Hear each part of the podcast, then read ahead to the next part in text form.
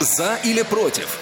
Дискутируем на актуальные темы, взвешиваем различные точки зрения. Вы слушаете повтор программы. Здравствуйте, уважаемые радиослушатели. Очередной эфир «За или против». Мы рады вас всех приветствовать из московской студии «Радио ВОЗ» в этот замечательный день среды. У микрофона Василий Дрожжин и Ольга Лапушкина. Оля, привет. Всем привет. Вась, привет. Э, Сентябрь ближ- близится к концу а мы все так же здесь, в студии. Не получилась никакая рифма, и даже не хоку, но тем не менее... Но мы к здесь этому с и вами, стремились, да, и- наверное.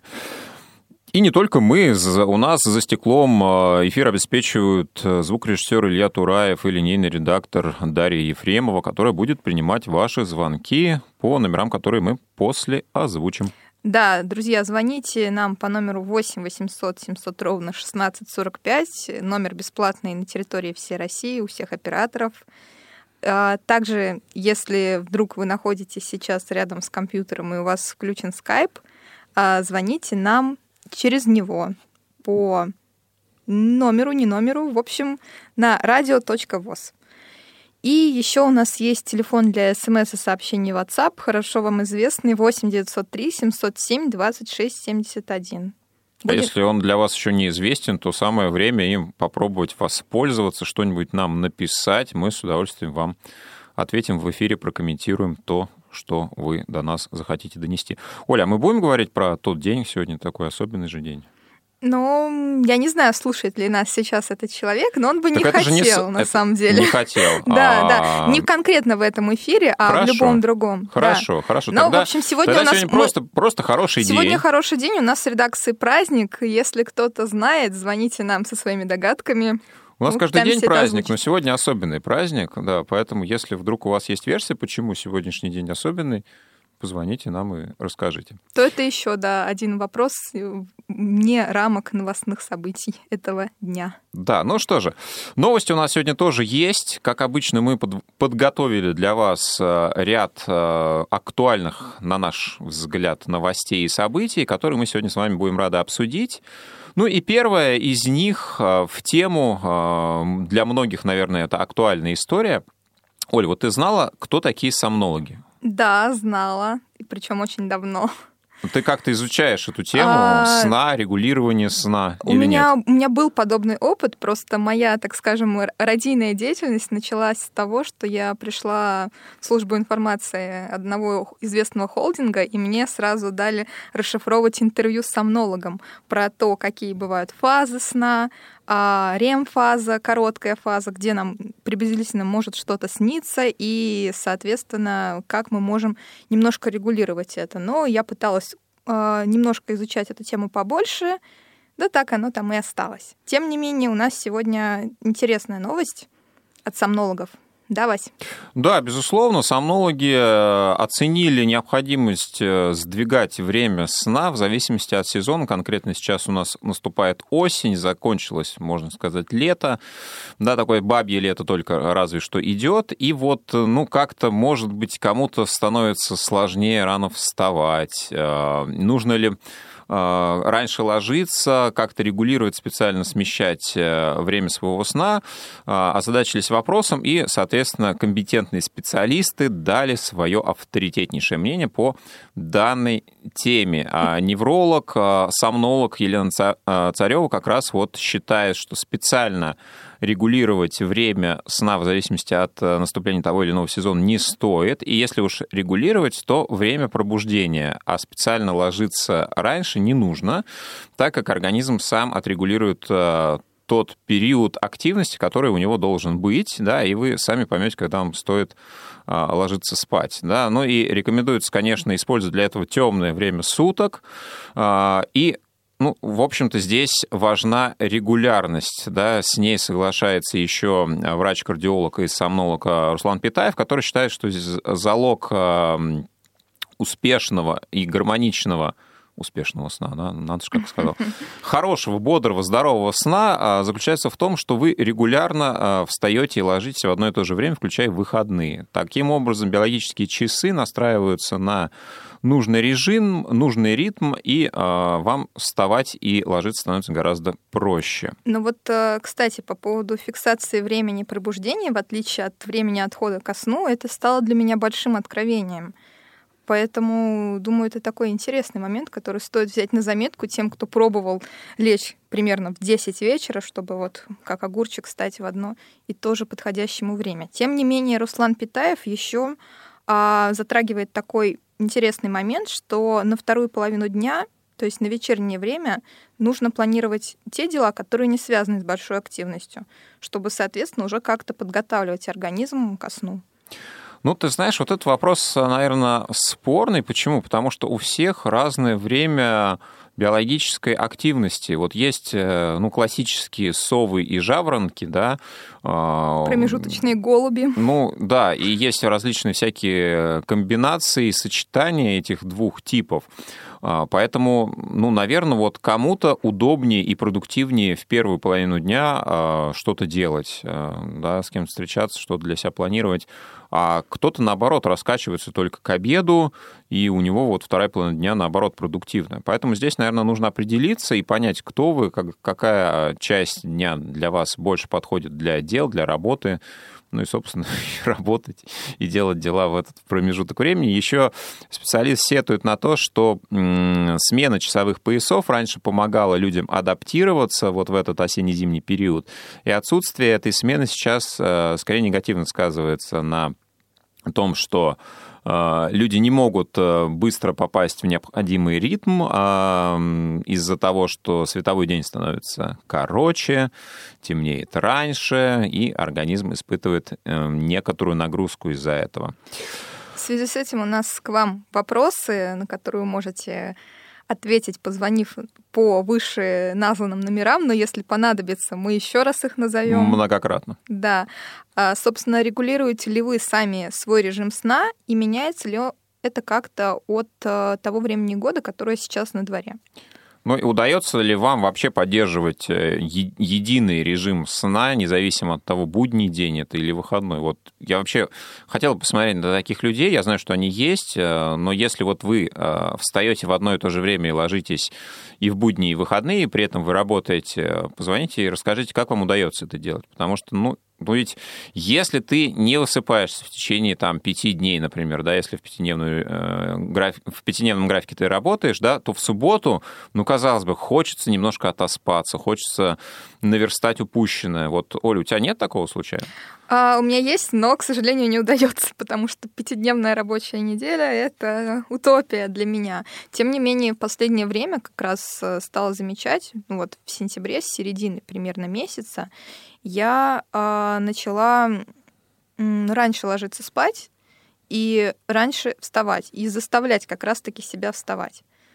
Вот, поэтому сейчас думаю как раз провести такой небольшой эксперимент по так скажем, словам Елены Царевой, сомнолога, который вот меня натолкнула. Пора на вставанию? М? Пора на вставание а, Нет, я буду пытаться отслеживать, если я рано встаю и чем-то занимаюсь, то получается ли у меня лечь э, раньше спать, то есть меняются ли какие-то мои биоритмы на этот счет. И пока на самом деле не получается. Я рано встаю, но все равно, если мне хочется лечь в 10 часов уже сразу, все равно не получается. Это 11-12, но тем не менее.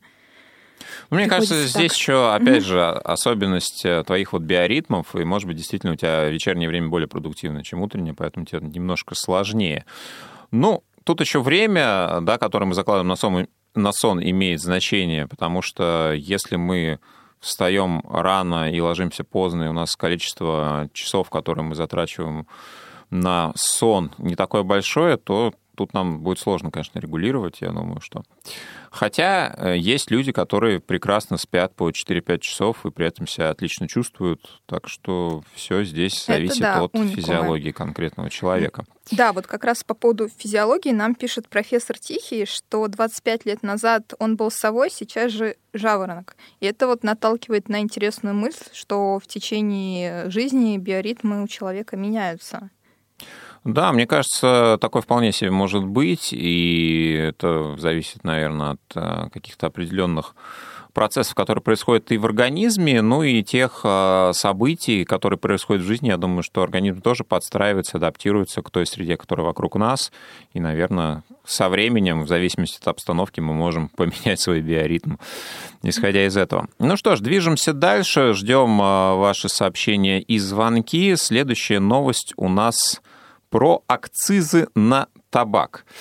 А, за, заместитель э, министра финансов э, Алексей Сазанов прокомментировал возможное повышение акцизов на табачную продукцию аж на 20% тем, что государство борется за здоровье своих граждан, следовательно, увеличивает акцизы на табак, что приведет к удорожанию сигаретной продукции, то бишь сигареты, сигары, вейпы и все такое остальное будет стоить дороже, и люди по мнению э, спикера, будут э, меньше покупать, приобретать все эти сигаретные изделия. Ну, вот этот момент достаточно спорный, да. Мне кажется, что подобные инициативы, они немного утопичные, да, потому что если человек привык курить, то само по себе удорожание сигарет, которые он курит постоянно, мне кажется, его не избавит от э, привычки. Может быть, он перейдет на более дешевую марку, может быть, еще что-то, но мне кажется, что здесь как-то как, как не совсем реальная причина называется, ну или, по крайней мере, как мне кажется, она не самая главная. У нас уже, в принципе, довольно часто повышается акцизы на другую а, вредную продукцию под названием этиловый спирт. И, в принципе, опыт э, повышения, собственно, цен на нее об этом и говорит, что появляются другие марки, не совсем всегда качественные, и люди находят какие-то другие способы для того, чтобы утолить свою жажду получения вот именно этого вещества. Так что в связи с этим у нас и к вам вопрос, э, дорогие слушатели. На ваш взгляд, будут ли люди меньше курить, если сигареты станут дороже? Ну, да, и мне кажется, что люди однозначно станут больше платить за сигареты, потому что э, в любом случае вот эти акцизы все производители и ритейлеры, те, кто реализует сигареты, они, естественно, переложат автоматически на покупателя конечного. Вот, а, поэтому, ну, это такая такая форма налога, как мне кажется, больше получается, да, люди будут дополнительно платить за то, что они курят. И вот э, за счет этого будет пополняться в том числе бюджет государства. Ну, почему бы и нет. Профессор Тихий нам э, позвонил. Здравствуйте, вы в эфире, мы вас слушаем. Добрый день, профессор. Да, привет, Вась, привет, Оль. А, всем радиослушателям привет. А, ну, только что озвучили мою точку зрения о том, что это повышенный дополнительный налог – на курящих. Поэтому, по большому счету, государству надо выполнять э, бюджет страны. Ну, откуда взять? Сигареты, алкоголь. Поэтому вот я сегодня получил пенсию, пошел и купил сразу же блок сигарет. Вот, вот вы как, как живой пример, да, скажите, ну вот э, цена на сигареты на вас, э, ну, какое влияние оказывает? То есть есть какая-то планка, после которой вы перейдете на другую марку, или, скрипя сердце, все-таки будете курить то, к чему привыкли? Ну, в меньшем объеме, видимо. Ну, или не в меньшем, пока или просто за счет чего-то другого. Пока не знаю. Ну вот а, пачка сигарет стоит 175 рублей. Я пришел, блок взял, э, мне по акции ее сделали 153 рубля. Ну угу. вот чем больше берешь, тем дешевле. Ну, понятно. Но в следующем Обратно. году уже, уже даже с акцией будет дороже, да? Поэтому тут, тут ну, про, просто вы смиритесь с тем, что это станет дороже, и все. Да, да. При этом, а, когда я звоню вам в эфир, всегда сигаретой. Ну, давайте не будем рекламировать э, сигаретные Конечно, изделия. Да, да, да, да. Ни в да. коем случае. Нет, я, я сейчас Хорошо. больше про, про привычку. Спасибо, профессор. Да, э, услышали мнение. Ну, я думаю, что оно перекликается с тем, что я озвучил. И действительно, наверное, ценой регулировать э, уровень употребления сигарет, наверное, сложно. Да? Вот пополнять казну вполне себе, да, почему бы нет. Ну вот по поводу пополнения казны у нас сегодня будет много таких э, новостей, какие инициативы на этот счет планируют вводить. Да. А мы переходим дальше. Да, но вот следующая новость, она как раз не про, про, вредные привычки, не про да. пополнение казны, а скорее эта мера могла бы э, казну нашу, наоборот, немножко ну, скажем так, из нее извлечь что-нибудь. Но а, мера только обсуждается. А, помнишь ли, Оль, ты такого человека, как Геннадий Онищенко? Да, прекрасно помню. Да. Еще Ны, его, ныне, ныне его, депутата. Да, в его бытность главным санитарным врачом России. Вот. И сейчас почему я как раз затронула момент, что у нас следующая новость связана с а, вредными привычками. Дело в том, что он а, высказался об опасности введения четырехдневной рабочей недели, которую, как мы знаем, в прошлом году такая популистская инициатива, возможно, немного, а, была сделана Дмитрием Медведевым. И он непосредственно сказал, что опасность введения такого графика работы, она связана с риском развития алкоголизма у большого количества людей. Ну, ну, нужно отметить, что э, Дмитрий Медведев предлагал это в августе 2019 года, когда еще не, не шла речь ни о каких э, мерах, связанных с карантином.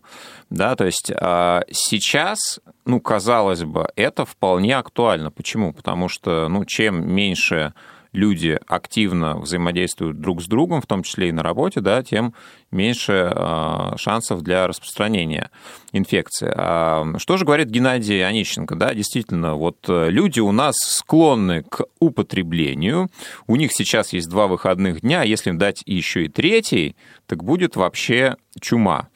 А также сетует э, Онищенко на то, что у нас не очень развитая индустрия развлечений, ну, э, честно говоря, грустно становится, потому что, ну, как-то получается, если интерпретировать э, слова чиновника, что особо податься человеку некуда, вот только взяться за бутылку, да, ну, и вот если лиш, лишний да. день, то как бы, ну, а что делать человеку, да, либо на работу, либо либо дома сидеть и предаваться зеленому змею. Да, да, но, честно говоря, мне кажется, что реальная причина не в этом, а, скорее всего, действительно, чиновники а, могут сетовать на то, что экономическая ситуация не очень а, сейчас радужная, и дополнительный день выходной при этом сохранением того же уровня заработной платы негативно сказался бы на производстве, ну и на экономике, естественно, в целом. Да, но что касается э, людей, мнение работников, э, Headhunter провел опрос, и а, получили мы следующую статистику. 40% людей готовы переходить на четырехдневную рабочую неделю и работать интенсивнее для этого.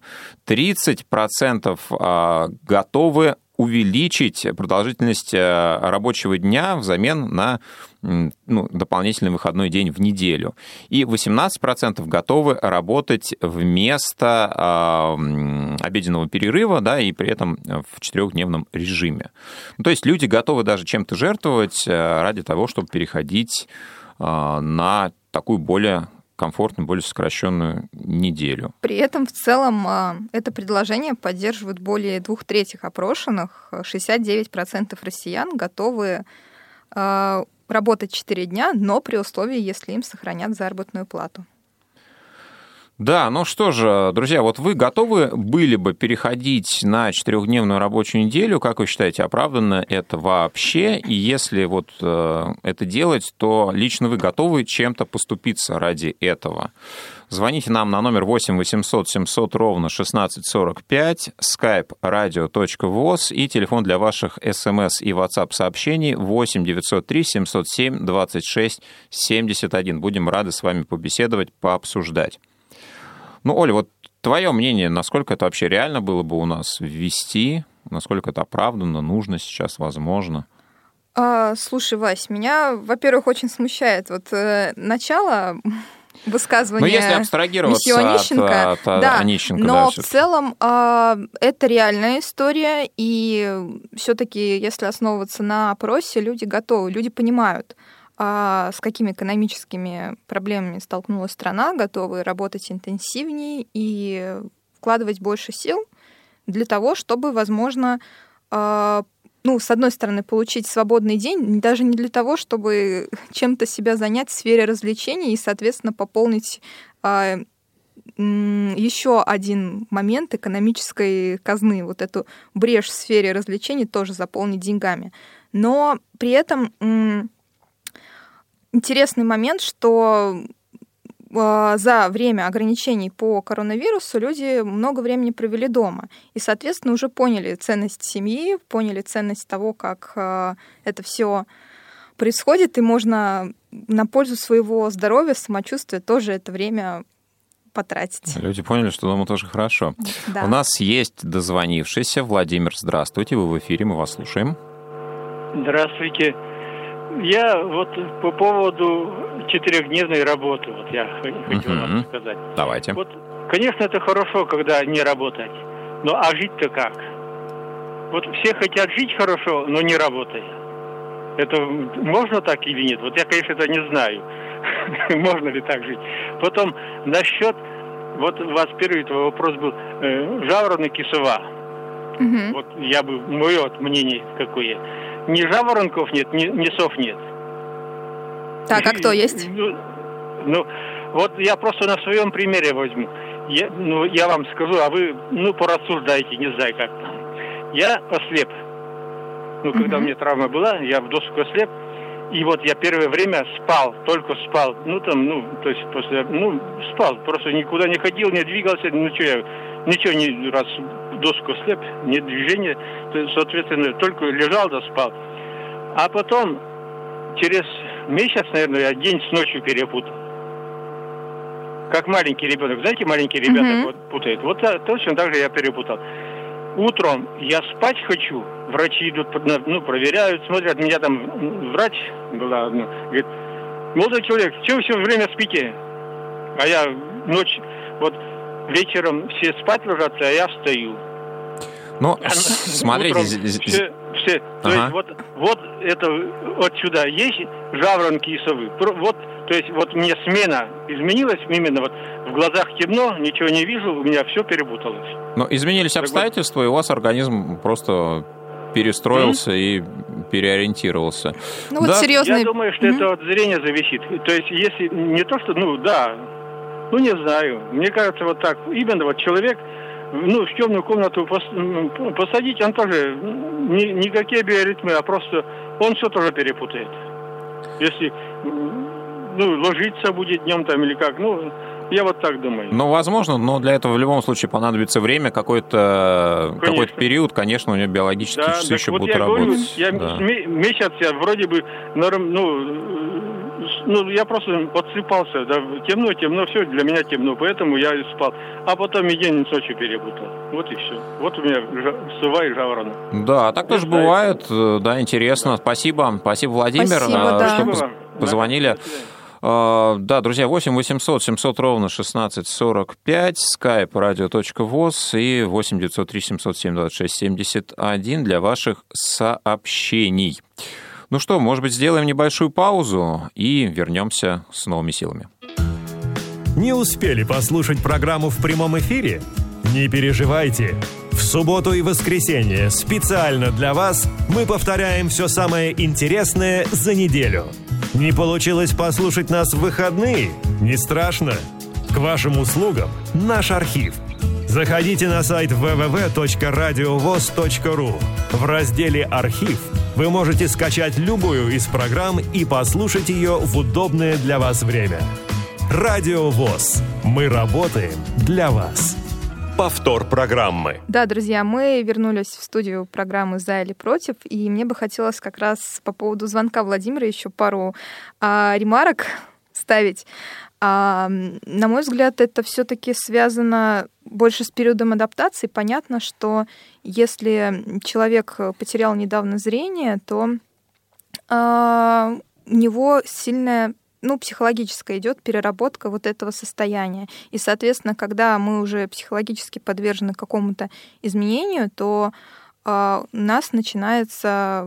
Мы все ресурсы организма мобилизуем под это, и, соответственно, уже потом идет какая-то перемена, обновление на этот счет. Поэтому тут уже скорее даже не чисто с потерей зрения это связано, а с каким-то сильным потрясением травмирующим, которое вот правда может ты знаешь, я человека. отчасти согласен, отчасти, мне кажется, Владимир имел в виду, что а, когда мы видим, у нас есть э, такие определенные триггеры, якоря, за которые угу. мы цепляемся, да, вот утро вроде все пошли на работу, рассвело, и как-то вот, ну, и принято, ну, вот смотри, и да, условный я... рефлекс вырабатывается, что надо встать. Я вот даже на тебя смотрю, на этот счет, а, у тебя вот прям очень хороший режим, правда, как мне кажется. То Но есть ты рано я, утром наверное, встаешь не, и нормально не, не, не пример в этом спать. отношении, хотя просто это ну, обстоятельства скорее диктуют. Да? Если бы я был независим от режима и от определенных вещей, наверное, у меня и ритм был бы другим. Да, понимаешь, если человеку не нужно идти на работу, если у человека нет каких-то там определенных обязательств, да, вот люди свободных профессий часто встречаются, что они там спят до обеда, да, там наоборот вечером на них накатывает какое-то вдохновение, они да. что-то там сидят, угу. творят. Я думаю, что в этом смысл. Но в том-то да? и дело, что это не от зрения зависит. Ну, момент. а под отсутствием зрения здесь Владимир, опять же, да, сложно его слова интерпретировать, но, как мне кажется, имел в виду как раз, что мы э, теряем вот эти якоря свет, ночь, свет, э, тьма, да, и как бы вот у него угу. это все перемешало. Но я думаю, что тоже действительно индивидуально до определенной точки зрения. Да, а мы переходим к следующей новости про меру поддержки, куда как раз-таки, возможно, деньги с акцизов на а, табак могут перевести. Могут, да. А могут и нет. Да, ну, в партии «Справедливая Россия» предложили а, сделать, а, создать такую меру поддержки, назвали ее студенческим капиталом. В свое время при распределении, еще в советское время, существовали так называемые подъемные, которые выплачивались молодым специалистам, которые только начинали трудовую деятельность после окончания э, университетов, институтов, техникумов э, и так далее. И вот э, нечто подобное предлагают, соответственно, депутаты от «Справедливой России» ввести и сейчас. А как это выглядит, по их а, мнению? То есть это некая сумма, которая бронируется на специальном счете при поступлении а, человека в высшее учебное заведение или в среднее учебное заведение, но на очную форму обучения и в первый раз, соответственно. То есть для тех, кто поступает в вузы, эта сумма, а, ну, опять же, да, по проекту сейчас составляет 500 тысяч рублей, для а, средних учебных заведений 250 тысяч рублей. И после того, как человек заканчивает вуз или колледж, а, у него эта сумма как бы размораживается, и он ее может тратить целевым образом. То есть он ее может потратить, например, на аренду жилья, на, место, на, на оплату проезда к месту а, будущей работы, да, вот на такие достаточно и узкие своего дела, определенные главное. вещи. Да, ну и, кстати, mm-hmm. если человек хочет э, самостоятельно начать свой бизнес, да, то на какие-то определенные статьи расходов, ну, опять же, да, какие конкретно еще не совсем понятно, поскольку это только проект э, и инициатива, вот. Но сама по себе, мне кажется, мера вполне себе интересная, да, потому что если человек э, приехал из другого города, и вот он закончил вуз, он, допустим, жил в общежитии, ему сразу нужно что-то снимать, даже если он найдет работу, да, и платить, например, ту же самую аренду. И если вот э, в течение какого-то периода времени, ну, а на 500 тысяч можно тратить на аренду даже в Москве, да, в течение там даже ну, не одного года. Угу, да, полтора лет где-то да не знаю, мне Смотря кажется... что арендовать, кстати. Но я не думаю, этого. что он будет пентхаус, молодой студент, вчерашний а, арендовать. Вот. А, но, тем не менее, да, а, тут, тут, тут не важно в течение какого периода, важно, что это в принципе есть, да, такая возможность, и ну, насколько эта инициатива будет реали... реализована, мы будем следить и смотреть за этим. Ну, вот интересно, коснется ли эта инициатива бывших студентов, да, то есть примерно Я думаю, а, более 50% населения нашей страны.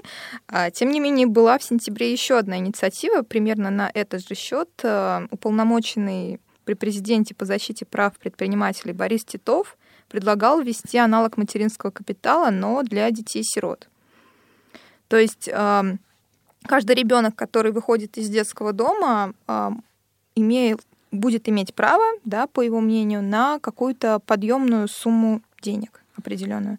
При этом точно так же предполагается, что эти деньги можно будет потратить на какие-то конкретные цели, это покупка жилья или обучение. Кроме того, можно будет часть этих денег по его предложению тратить на текущие расходы, если такие имеются, и прям их нужно покрыть.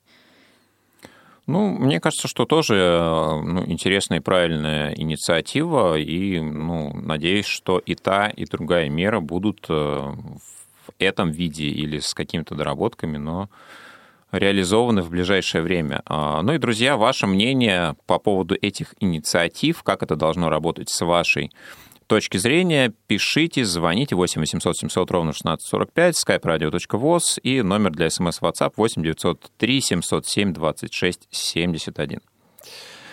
Ну, еще одна новость про то, что может э, быть у нас в скором времени. Есть такое предложение а, повысить э, НДФЛ, то есть э, налог на доход физических лиц, у тех, у кого этот самый доход превышает 5 миллионов рублей в год. То есть, чтобы, скажем так, богатые платили больший налог в размере 15%. Напомню, что общая ставка НДФЛ сейчас у нас составляет 13% для всех, независимо от уровня дохода.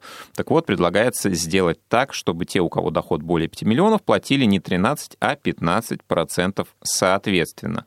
А вот даже в новости не было указано, какой процент населения сейчас имеет такую зарплату. Есть статистика только по тем, у кого выше 3 миллионов. А это 0,8 от работающего населения.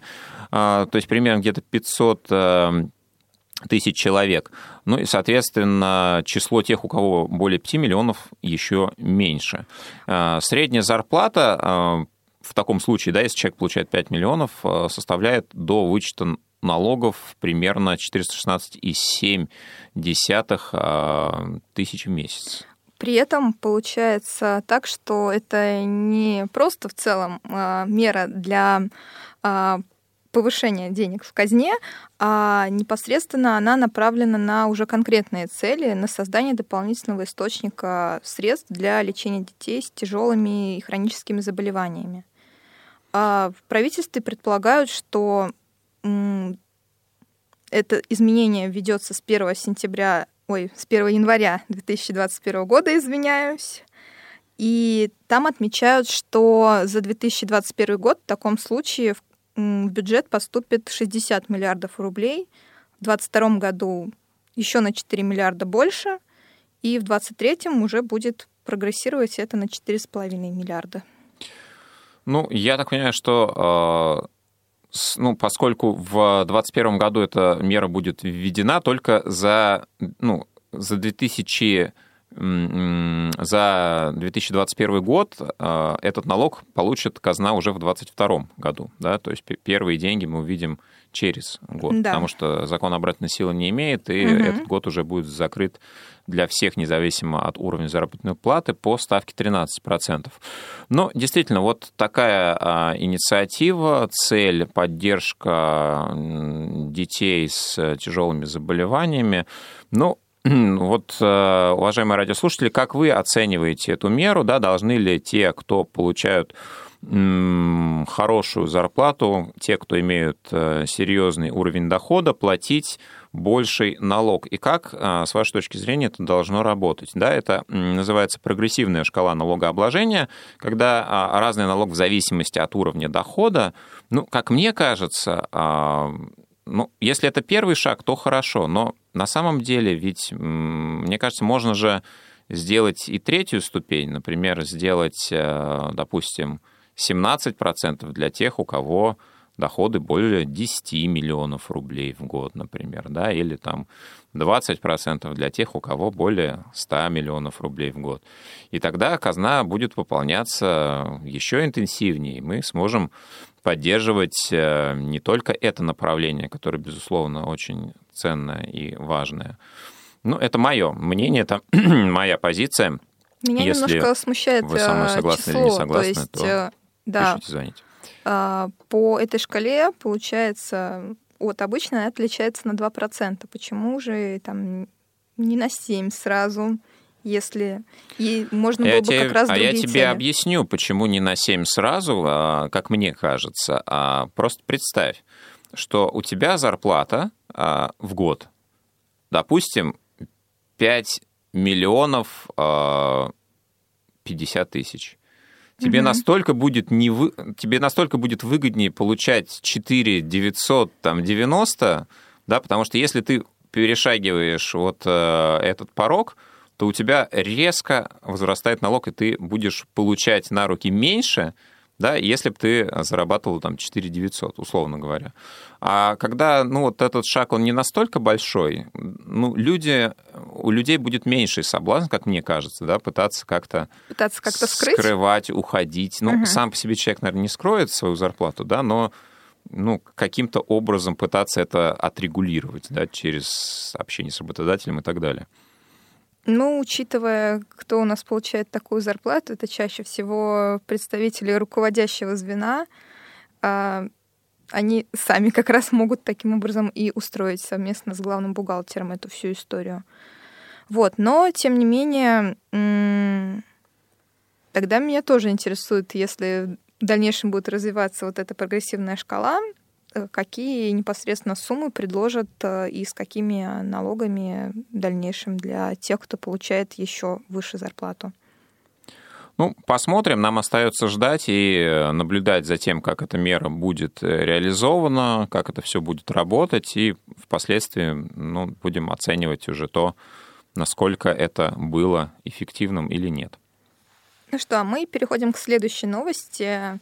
Итак, у нас сейчас осень на дворе, и, соответственно, эксперты называют это время года лучшим для того, чтобы попросить о повышении зарплаты.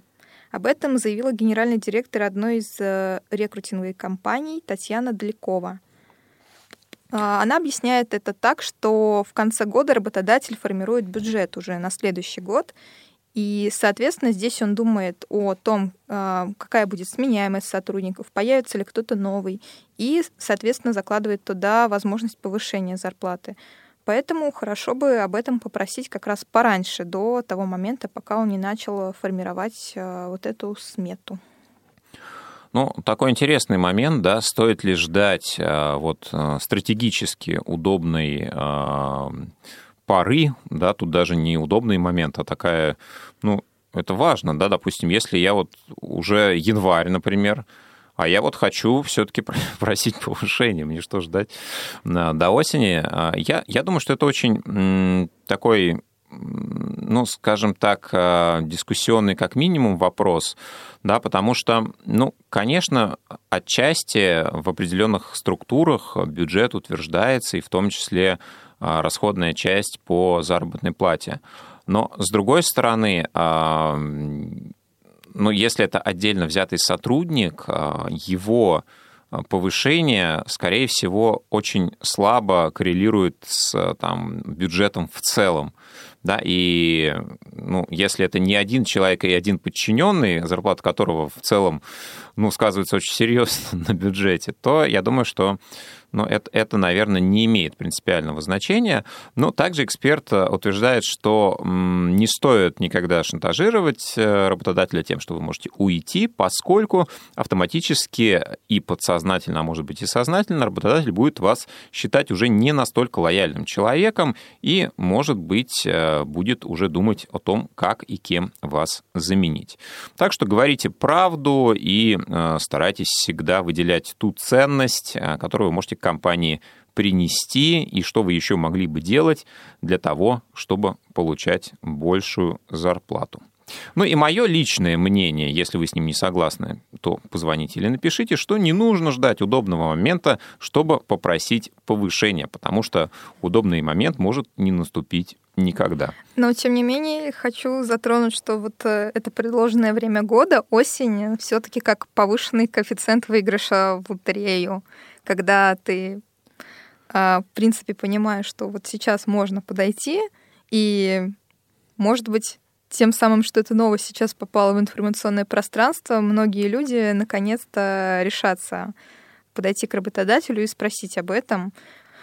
Поскольку э, ранее сервис Работа.ру проводил опрос, где показал, что у 58% россиян заработная плата во время пандемии коронавируса снизилась. И при этом 81% из этих опрошенных э, заявляют, что продолжают до сих пор работать по сниженной ставке. Только у 18 она вернулась на прежний уровень, а у 1% повысилась. Ну да, поэтому действительно а, возможные желания о том, чтобы зарплата не то что выросла, да, а вернулась, например, на тот же уровень, они, конечно, сейчас а, понятны, очевидны. Ну и, друзья, если вы собирались это делать, так не откладывайте, потому что сейчас Бегите. осень, как раз самое удобное время. А, будут скоро сформированы все бюджеты, и вас в них могут не внести. Поэтому, если собирались, то идите разговаривайте и делайте это прямо сейчас. Лучшего момента уже не будет. Если вы ждали знак, вот он. А мы переходим к следующей теме. Тоже позитивный достаточно. Расходы на, ну, лично для меня, расходы на экономику впервые за 7 лет превысят траты на оборону в Российской Федерации. Да. да, мы говорим сейчас, конечно, о главном а, бюджете государственном в нашей стране. И получается, что с какого? С 14 да, года у нас Да-да. все время а, мы, мы, я под нами имею в виду государство, тратили на оборону страны больше количества средств из бюджета, чем на экономику в целом. Да, понятно, что э, нужно понимать и разбираться, какие конкретно статьи входят в понятие расходы на оборону, что входит в понятие расходы на экономику.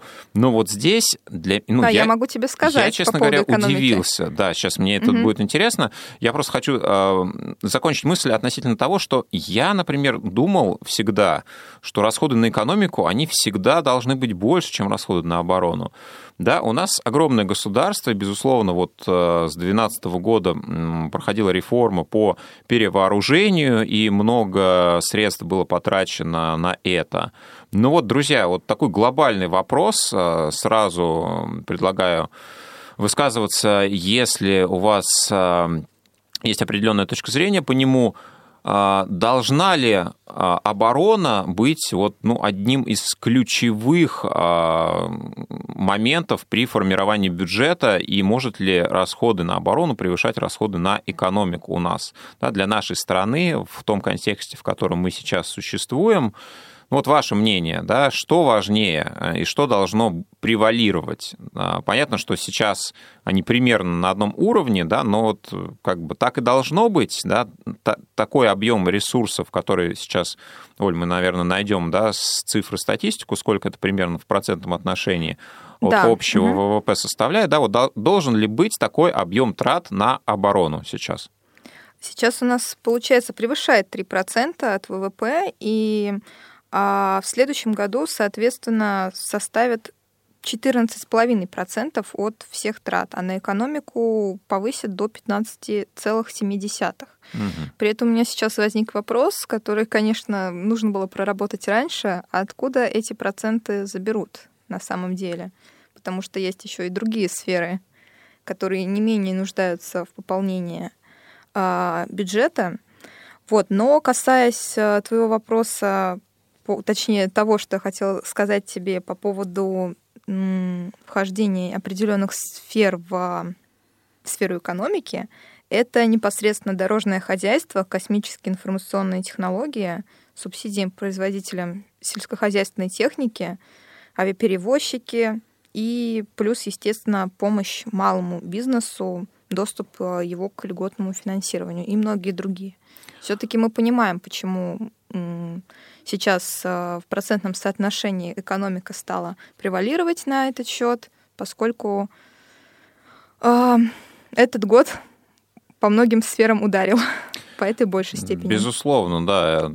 Конечно, пандемия очень много что заставила перекроить, да, и уже много было влито в этом году средств не запланировано, да, потому что средства использовались из резервного федерального фонда, а это отдельная статья расходов, они не были заложены в бюджете, Поэтому, наверное, уже расходы экономически сильно обогнали э, оборонные в текущий период. Но на самом деле, мне кажется, что это вообще интересная тема, а, да, как вот формируется бюджет и какие у нас э, статьи имеют какой объем финансирования в нашей стране. Вот просто для неэкономистов, для тех, кто не разбирается, было бы, наверное, полезно нам как-нибудь пригласить эксперта и побеседовать с ним на этот счет. Если вы э, хотите это услышать, если вам это интересно, то обязательно нам напишите в WhatsApp, SMS или на почту радиособака.радиовоз.ру. Да, мы переходим к следующей теме, наверное, да, уже? Да, наверное, может быть, даже к заключительной теме нашего сегодняшнего эфира, но она достаточно интересна. Да, мы перемещаемся. Уже, я так понимаю, небольшая традиция складывается. В прошлой программе мы тоже завершали новостью из Америки. Сейчас, а, возможно, также это произойдет. Власти США э, хотят запретить а, популярные приложения TikTok и WeChat на территории страны. Что мы про это знаем сейчас? На самом деле ситуация непростая, развивается не один месяц.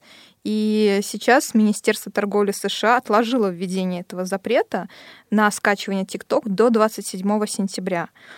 Поскольку вот буквально пару дней назад президент страны Дональд Трамп э, одобрил покупку американского сегмента приложения TikTok э, э, определенной корпорации, корпорации Oracle.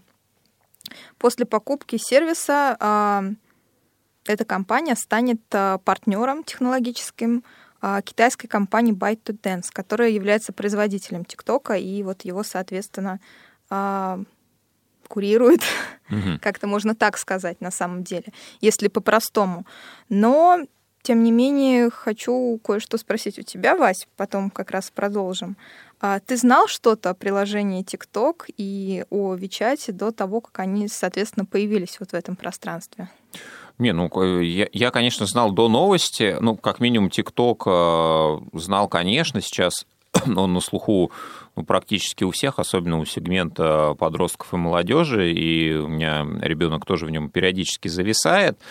Вот. Э, но тут нужно понимать китайский э, контекст, да, э, ведь угу. это все идет в рамках противостояния Соединенных Штатов и Китая, да, ведь корни этих приложений, естественно, именно оттуда, из Поднебесной, и здесь весь смысл в том, чтобы ограничить возможности использования этих приложений на территории Соединенных Штатов. И причина указывалась в том, что а, спецслужбы Китая собирают с помощью вот этих приложений а, информацию о пользователях. И вся эта информация поступает а, вот в, не знаю, в разведку Китая, как-то там обрабатывается, используется, и все это подрывает оборону Соединенных Штатов. Ну, казалось бы, очень э, неоднозначное объяснение, да, вдруг э, стало вот э, стали спецслужбы Китайской Республики все это собирать. А, понятно, что, наверное, это ну, нужно было что-то сказать, и вот эта причина была названа как объясняющая то, что эти сервисы, по а, мнению властей, должны прекратить работу вот в том виде, в котором они существуют сейчас. Либо они должны перейти под контроль а, корпораций, которые находятся на территории Соединенных Штатов, да, стать подконтрольными, либо же их нельзя будет использовать. И вот а, в связи с этим вопрос, наверное, к вам, уважаемые радиослушатели, ну, как вы считаете, если вы пользуетесь каким-то приложением, если вам хотят запретить его использование по причине того, что какое-то другое государство собирает ваши персональные данные, которые могут э, использованы быть во вред. Да, то есть вот власть э, считает, что нужно прекратить использовать ну, у нас э, что-то подобное было, да, мне кажется, с другим mm-hmm. приложением, но, но не суть. Неважно, вот вы неким мессенджером пользуетесь и э, вот обсуждают, например, Минпромторг, э, что давайте-ка мы его запретим. Что-то они там собирают данные какие-то, и вот чтобы на территории России его не использовали. Вы как к этому отнесетесь? Вы на что-то другое будете переходить или будете ну, максимально искать возможности для того, чтобы пользоваться этим приложением, какие-то обходные пути, там, не знаю, прокси, VPN и так далее? Да, ну вот по поводу прокси VPN на этот счет э, в Америке предусмотрели и такой момент, э, планируя запретить э, американским разработчикам VPN а также доступ именно к этим сервисам в дальнейшем. Вот, ну а то, что ты сказал по поводу э, одного хорошего мессенджера у нас, у нас была немножко другая ситуация. Роскомнадзор запрещал непосредственно из-за того, что не получалось э, как раз-таки получить вот эти ключи шифрования и данные а, в те моменты, когда, допустим, это нужно было для раскрытия каких-то преступлений в том числе. То есть Telegram, он не шел в этот, э, на этот счет на сотрудничество. Здесь же, на мой взгляд, немножко непонятная э, формулировка того, почему идет запрет. Потому что это угроза национальной безопасности, угроза экономики, поскольку WeChat, а, я пользовалась этим сервисом, кстати, это мессенджер наподобие WhatsApp, но, видимо, в последнее время там появилась еще возможность проводить а, какие-то операции денежные. Тем самым, возможно, он немножко сместился в сторону нашего приложения ВКонтакте. Вот. А, и Тут не совсем понятно, как эти данные могут быть использоваться, хотя мы, конечно, понимаем, что те приложения, которые разрешены в Китае, а в Китае WeChat — это единственный, ну, даже не единственный, единственный крупный официально доступный мессенджер, которым пользуются вот э, большинство моих китайских друзей и знакомых, и, собственно, ради них я и устанавливала это приложение. А, ну, видимо, правда контролируется, и нет дыма без огня на этот счет там. Но, конечно, вот эти меры резкие, радикальные, они до добра не доведут, выставляя тем самым руководство э, США в не самом приглядном свете. Ну, это спорный вопрос. Может быть, кто-то наоборот считает, что здорово, давайте будем а, меньше персональных данных кому-то отдавать на сторону, и вот все будет у нас. Но вот давай пример конкретный попробуем разобрать э, быстро, кратко. Да, у нас а... несколько минут всего остается, поэтому один пример. Да, буквально одна минута у нас да, осталась. Вот если тебе запретят пользоваться Инстаграмом, скажем, скажут, что ну, вот так и так все, все персональные данные утекают, все явки, пароли, геопозиция, геолокация, все просто вот э, через приложение утекает все, в том числе твои отпечатки пальцев. Что ты будешь пытаться как-то переходить на что-то другое или будешь пользоваться Ой, ни на Если что? запретят Инстаграм или любую другую социальную сеть массово, я в большей степени обрадуюсь. Я не очень э, хороший пример на этот счет, поскольку считаю, что все-таки они больше времени отбирают, чем дают чего-то важного. Но, тем не менее, учитывая, что у нас у, у большинства Э, смартфоны, которые уже реагируют либо на отпечатки пальца, либо даже на а, фотографию на лицо человека, то все уже утекло, я все уже понял, утекло да. в любом случае. Ну, может быть, так оно на самом деле и есть. В любом случае, если вы не успели а, сказать нам свое мнение, то у вас есть возможность об этом написать на почту радиособакарадиовоз.ру, а этот эфир подошел к концу, и мы с вами прощаемся. Да, у микрофона были Василий Дрожин и Ольга Лапушкина. Всем до встречи. До новых встреч. За или против? Дискутируем на актуальные темы, взвешиваем различные точки зрения. Повтор программы.